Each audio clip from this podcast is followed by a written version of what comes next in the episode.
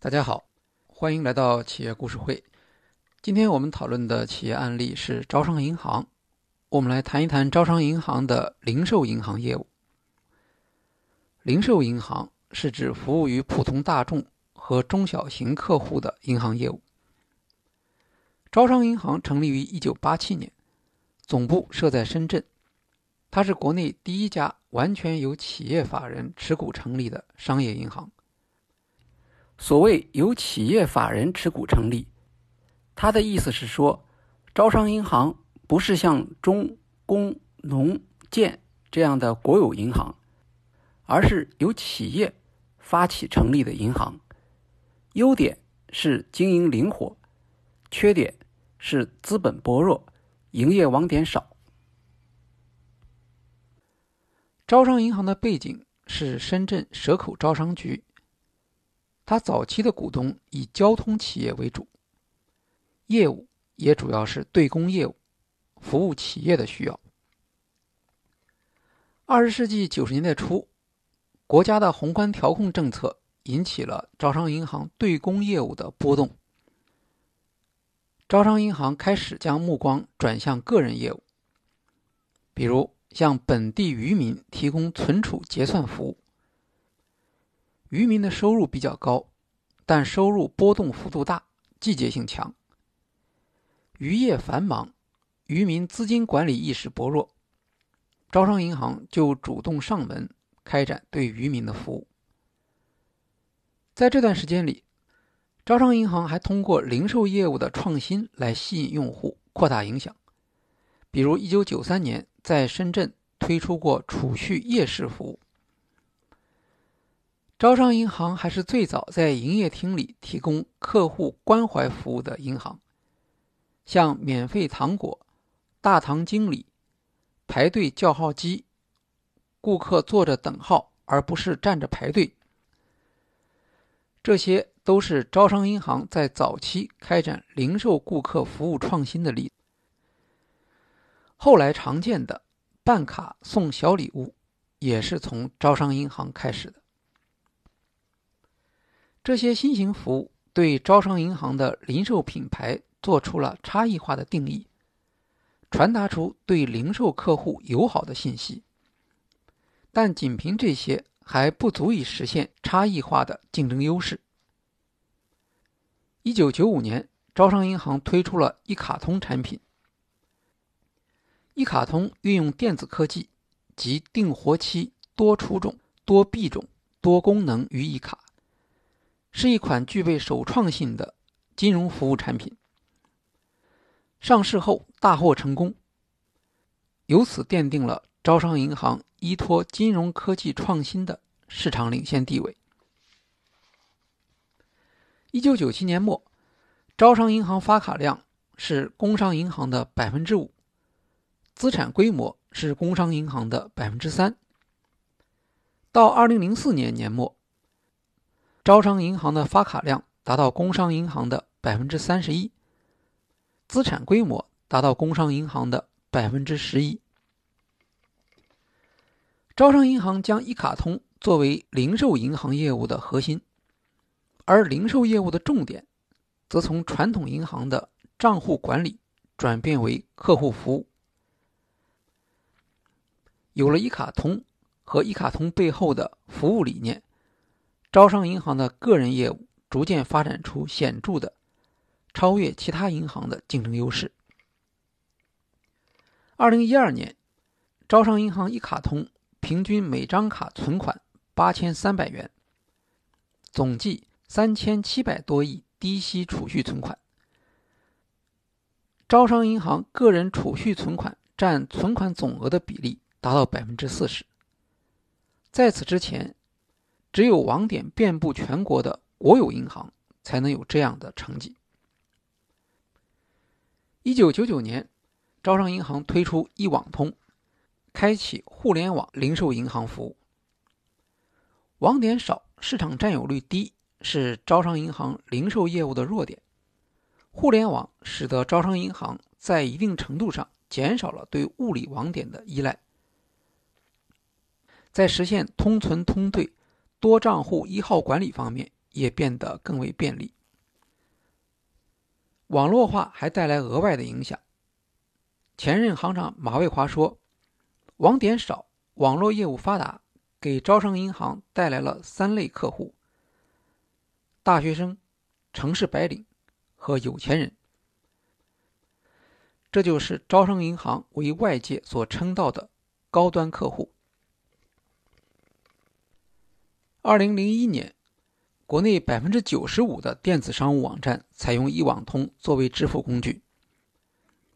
招商银行的一网通业务不仅领先于竞争对手，还将自己的品牌与互联网产业的成长紧密地联系起来。像招商银行与淘宝和支付宝的合作，已经成为互联网金融服务的历史传奇。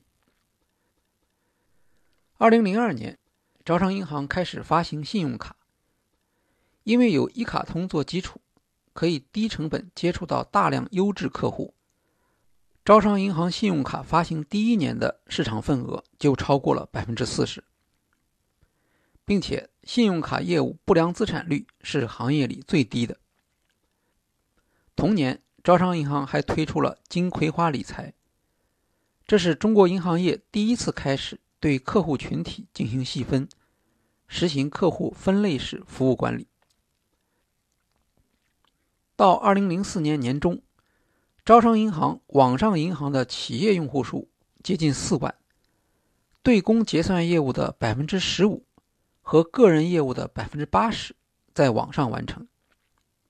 二零零六年，网上个人银行交易笔数累计达三千五百万笔，相当于两百个营业网点的业务量，每年节省人力成本数千万元。二零零七年。招商银行成立私人银行部。当时，在招商银行拥有一千万元金融资产的客户一共有三千四百零七人。招商银行开始为这些高净值客户提供专属服务。时任招商银行行长马卫华提出，希望在未来三到五年间，将零售业务比例从百分之二十二提高到百分之四十。这一时期，招商银行完成了零售银行业务在经营思想和企业战略上的准备。银行利润主要是两个来源：存贷款利差和中间业务收入。中间业务收入也就是服务收费。零售银行业务的主要优点是个人储蓄成本比较低，有助于扩大银行的存贷款利差。增加利润，同时，大量的个人用户和小企业用户为银行收费服务提供了客源。当然，零售银行服务也有缺点，比如单一客户规模小，服务成本相对于对公业务要高得多。到了二零零七年，招商银行已经通过产品创新。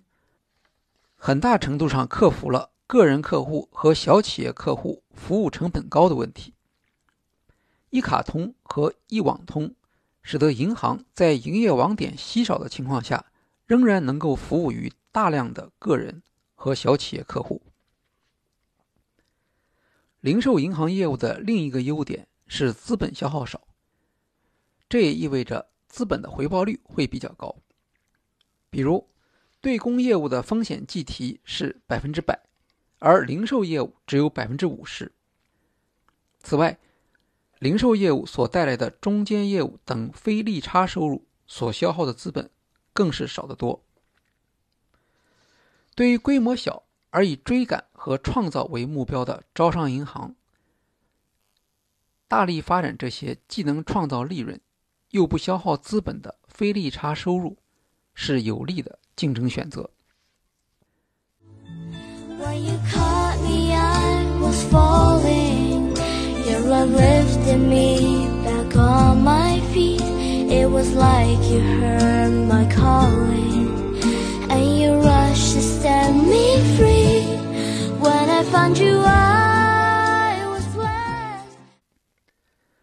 在银行的业务竞争中，存款争夺是一个普遍的现象，甚至有“存款大战”的说法。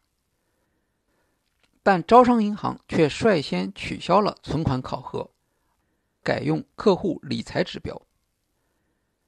在解释这一举措时，马卫华说：“存款是银行低成本资金的来源，存款指标考核主要从对银行有利的角度来看待业务，而理财业务的收益高于银行存款。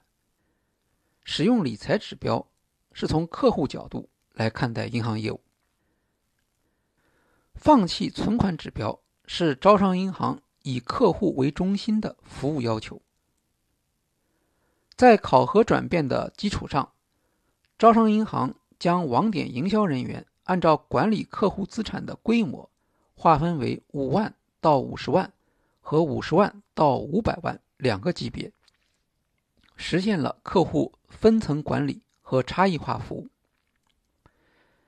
对于五百万到一千万以及一千万以上的私人银行客户，则由分行财富管理中心统一管理。不在前面两个级别里面。不同资产水平的客户有着不同的理财需求。招商银行通过客户市场细分，提高了面对客户时的价值主张和服务能力。在私人银行业务中，招商银行设置了一加 N 团队。一是指一位私人银行家，他们在前端。一对一服务私人银行客户，N 指的是在后端为私人银行家提供决策和建议的投资顾问团队，通常由证券、基金、保险、税务、法律、移民等行业的资深专家组成。一和 N 前后台串联，共同为私人银行客户定制专属的财富管理规划。包括基金、股权、债券、外汇、保险、房地产投资、艺术品收藏等多品种投资组合建议，并在法律、税务、会计等方面给予专业意见。每年发布高净值人群的财富管理报告，建立招商银行在财富管理方面的品牌形象。自然。财富管理也是招商银行利润最高的业务部门。二零一九年，招商银行的理财产品规模接近两万亿，百分之八十都是销售给零售客户。招商银行还用组织内部流程设计来支持零售业务优先的战略。例如，只要是打给招商银行服务电话九五五五五的投诉，不论其原因如何。都会算作支行的一笔投诉案件，影响服务考核和绩效，影响到主管的工资。招商银行在零售银行业务发展的过程中，也曾经遇到过重大的挫折。二零零九年前三季度，招商银行净利润同比下降百分之三十一，而全行业平均降幅只有百分之零点五。行长马月华解释说，业绩下滑，一方面是零售业务竞争加剧，另一方面，为应对2008年经济危机，中央政府推出了4万亿的刺激计划，在这个计划中，招商银行出于风险控制的考虑，在地方平台借贷等方面参与过少。尽管压力很大，但招商银行。没有跟随其他银行采用扩大资产规模来提升业绩的传统做法，而是决定通过改进管理来提升业绩。他们的措施包括改进绩效考核体系、强化经济资本管理、提升贷款定价能力、降低成本费用开支等。核心是降低资本消耗。提高收益率，具体的方案则是提高产品定价能力和非利息收入的比重。到二零一零年时，招商银行的二次零售转型略见成效，当年净利增长回升到百分之四十一。马蔚华回忆说，在决策方面，最大的诱惑出现在别人在发展速度上逼近你、超过你的时候，宁可让他超过你，也不能扰乱自己应该做出的选择决策。二零一二年，招商银行确立了主攻中小企业和小微企业的“两小”战略。过去，金融行业的风险评判标准。是三张财务报表、资产负债表、利润表和现金流量表，但中小微企业往往不能提供报表，也没有足够的资产可以抵押，由此造成中小微企业融资难。招商银行引入有房、有家、有经营的判断体系，中小微企业和所有人只要符合。有房、有家、有经营的标准，就可以申请贷款。这项政策的另一个优点，是在中小企业业务与个人业务之间建立起联系，促进协同发展。Falling.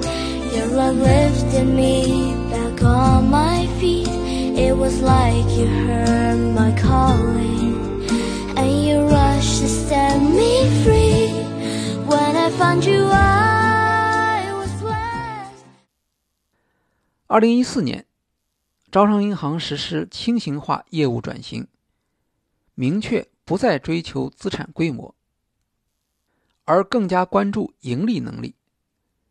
新任行长田慧宇提出，争取未来五年零售金融业务在全行税前利润中的占比每年提升三个百分点，达到百分之五十，以财富管理。小微金融和消费金融作为银行的业务重点。为此，招商银行实施了移动优先战略，顺应新一代客户行为线上化、移动化的趋势，持续升级招商银行和掌上生活两个 APP，推动零售业务从银行卡过渡到 APP。为了支持新的零售战略，对考核指标进行了调整，把 APP 的月活跃用户数作为北极星指标，引导零售业务从银行卡时代转向 APP 时代。北极星指标是整个零售业务，甚至全行最重要的指标。过去，招商银行的北极星指标是资产管理规模。现在变成了衡量用户规模与活跃度的新指标。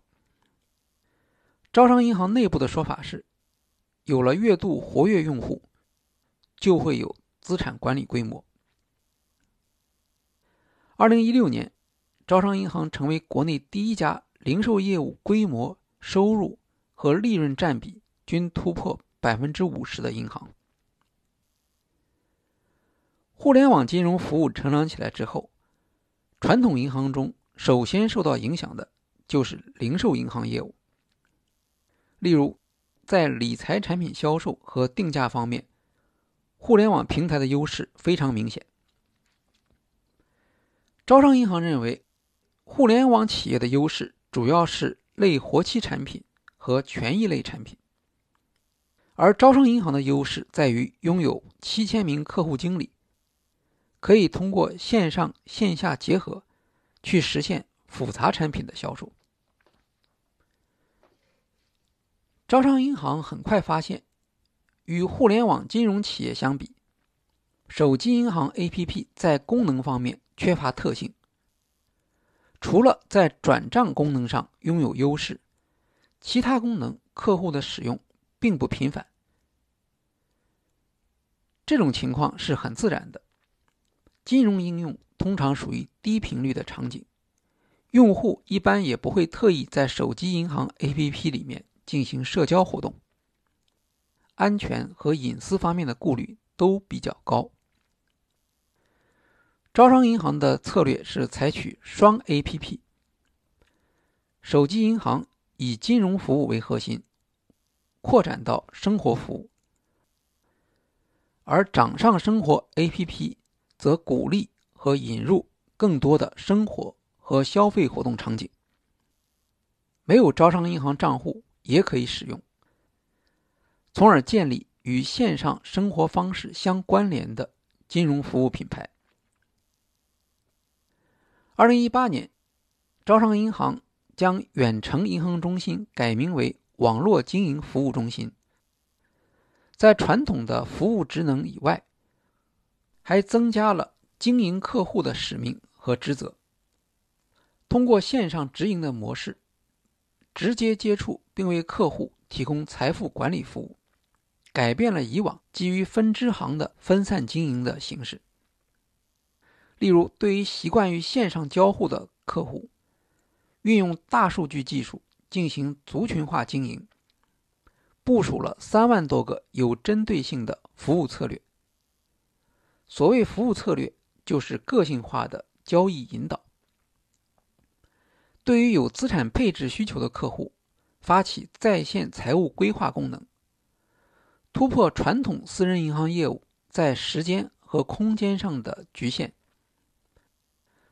A.P.P. 将规划过程向用户同屏展示，提供沉浸式的交互体验。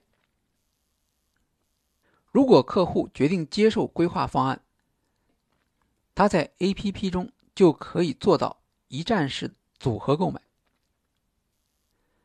为了在移动互联网上建立竞争优势，新战略要求零售服务从客户转向用户。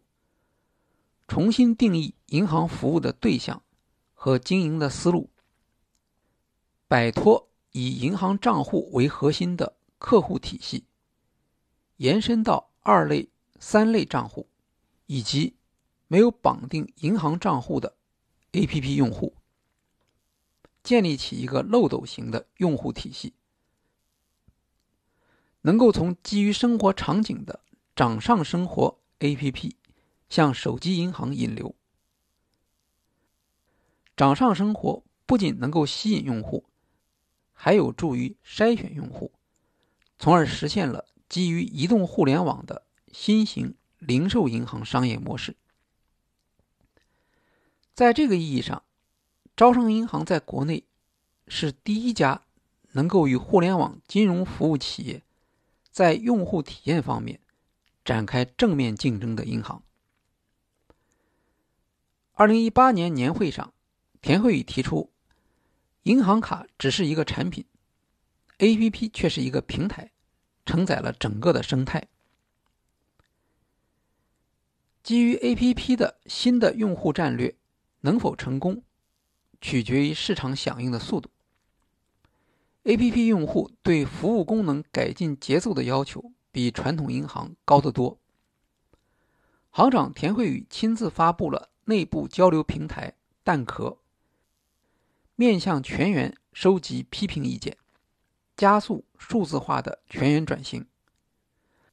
二零一九年，在这个平台上出现了一篇文章：“招商银行离冬天还有多远？”在金融界引起很大的反响。即使这是一次公关，也是非常成功的公关。文章里面所提到的。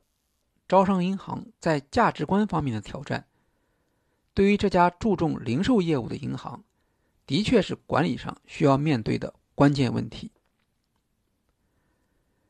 整个金融产业正在急剧转向金融科技。二零一九年，招商银行招聘的新员工里面，百分之五十是 IT 和数字技术复合型金融专家。目前。招商银行总行移动 APP 的开发团队多达三千人，其中大数据专家有数百人，具备了与四大国有商业银行抗衡的能力。二零二零年新冠疫情爆发后，招商银行零售业务受到冲击，风险水平上升，受用户还款能力。和还款意愿减弱的影响，零售资产质量有所下降。招商银行董事长田慧宇承认，不知道零售业务占比的合理界限在哪里。根据招商银行的计划，未来五年里，零售银行业务收入占比将提升到百分之六十。目前，招商银行市值大约一万亿元人民币。在它的竞争视野中，工商银行的市值是两万多亿，蚂蚁金服的市值是一万五千亿。好，今天的企业故事会就介绍到这里，谢谢大家。